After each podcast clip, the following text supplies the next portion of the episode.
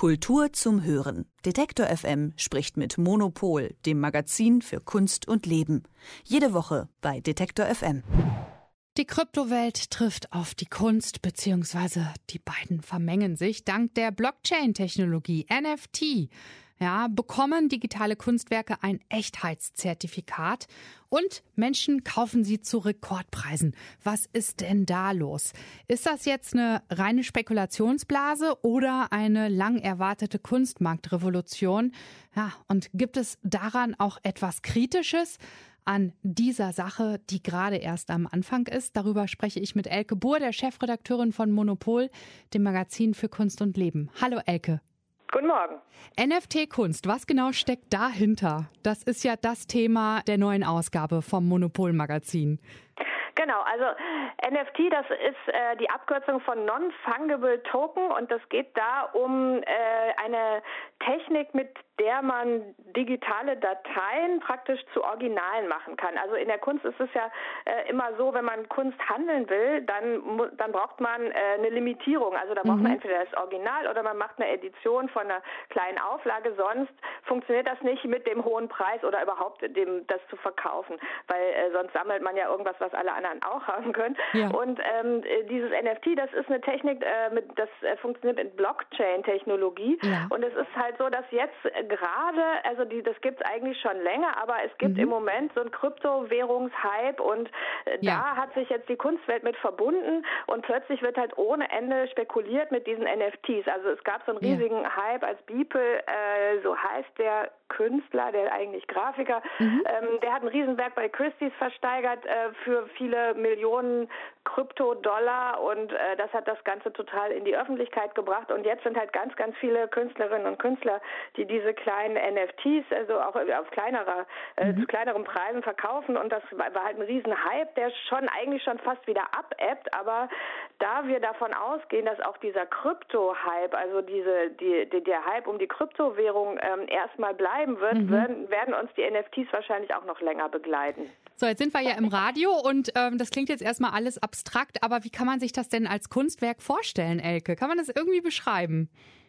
Naja, also äh, wie gesagt, das ist ja erstmal nur eine Technik. Das ja. heißt, das gibt überhaupt nicht vor, wie die Kunstwerke auszusehen ah. haben. Also das ist ja einfach, wie sieht eine Datei aus? Also ja. Dateien können ganz unterschiedlich aussehen, äh, außer dass es halt kein Ding zum Anfassen ist. Es ist halt eine digitale, es ist halt eine digitale Datei. Trotzdem gibt es natürlich eine gewisse Ästhetik, die sich mhm. meistens damit verknüpft und die kommt so ein bisschen ähm, eigentlich aus der Popkultur. Also es, ähm, viele Sachen sehen so ein bisschen manga-mäßig aus, dann mhm. sehen die halt so ein bisschen so Avatar-mäßig aus. Also was wir auf dem Cover haben, ist ja auch wie so eine synthetisch hergestellte Figur, die sieht aus wie ein Avatar aus einem ja. Computerspiel. Dann gibt es Grimes, die Sängerin, die hat auch was oh. gedroppt, sagt man dann immer. Und das ist halt auch so, das, das folgt so ihrer Fantasy-Ästhetik. Also mhm. es gibt da schon so eine Tendenz, aber das liegt eigentlich eher daran, dass die Leute, die so in diesen Kryptowährungen unterwegs sind, halt einen bestimmten Geschmack haben. Also es ist gar nicht so, dass das, äh, äh dass, dass das automatisch so sein muss und äh, man kann sich auch vorstellen, dass das äh, sich noch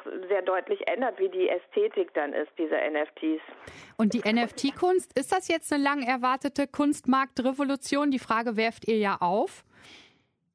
Naja, also ich glaube schon, dass sich da einiges ändert. Äh, andererseits äh, ist es bislang noch ziemlich abgetrennt vom sogenannten seriösen Kunstmarkt mhm. und ähm, es ist auch etwas, was äh, Leute, die halt ein bisschen kritisch äh, sind, einfach sehen als ein Spekulationsobjekt. Also das ist, ähm, also eigentlich, wir haben ein Interview mit Hito Steyer darüber, mhm. was wirklich wahnsinnig gut und lustig und scharf ist und die stampft es wirklich in Grund und Boden, weil sie sagt, äh, das ist einfach eine Blase für Dumme. Also dieses, äh, diese NFT-Nummer und sie ja. könnte innerhalb von 30 Sekunden so ein NFT programmieren und ähm, das sei alles totaler Quatsch und vor allen Dingen, aber es ist nicht nur Quatsch, sondern es ist eigentlich auch auch wirklich gefährlich, weil sie meint, damit wird eigentlich eingeübt so eine äh, Krypto, äh, so eine Kryptoökonomie, in der ja. es eben zum Beispiel auch keine Steuern gibt, äh, in der man halt, also es ist so, so eine wunderbare Art, um, um Geld zu parken und Geld mhm. einfach zu vermehren, ohne irgendeine Anbindung mhm. an solche äh, hergebrachten Strukturen wie eben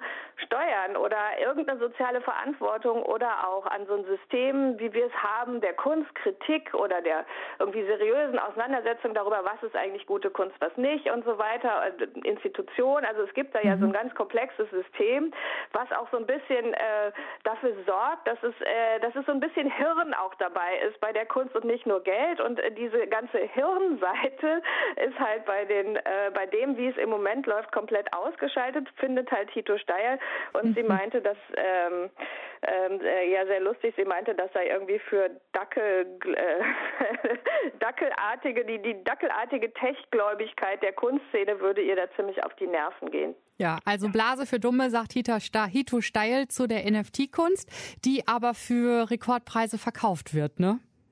Genau, und also was, was mich bei dem Thema eigentlich vor allen Dingen beschäftigt, ja. ist, dass das ja ökologisch äh, eine Vollkatastrophe ist. Also äh, das gilt aber ja für die gesamte Kryptowährung und ja. das verstehe ich halt nicht, wie so eine relativ eine junge Generation, die ja theoretisch irgendwie alles weiß, dann angesichts äh, der Gewinnmöglichkeiten, die ja. man da hat, dass es denen komplett egal ist, dass zum Beispiel Bitcoin irgendwie genauso viel Strom verbraucht mhm. wie die gesamten Niederlande. Also das ist, finde ich schon ein bisschen bisschen deprimierend und ähm, ich bin, also natürlich wird das, wurde das auch schon immer mal wieder erwähnt, aber ähm, so richtig Einfluss auf die Handlungen der Leute scheint äh, das nicht zu haben. Ja, vor allen Dingen, wir sprechen an dem Tag der Erde darüber und da wird ja nochmal aufmerksam gemacht, ne, auf die Klimakrise und äh, ja, ökologisches Handeln ist einfach wichtig und das gehört zur NFT-Kunst jetzt nicht so mit dazu, ne, im Gegensatz. Im Gegenteil. Genau. Genau, und das finde das finde das finde ich eigentlich den äh, den größten Nachteil mhm. daran. Und äh,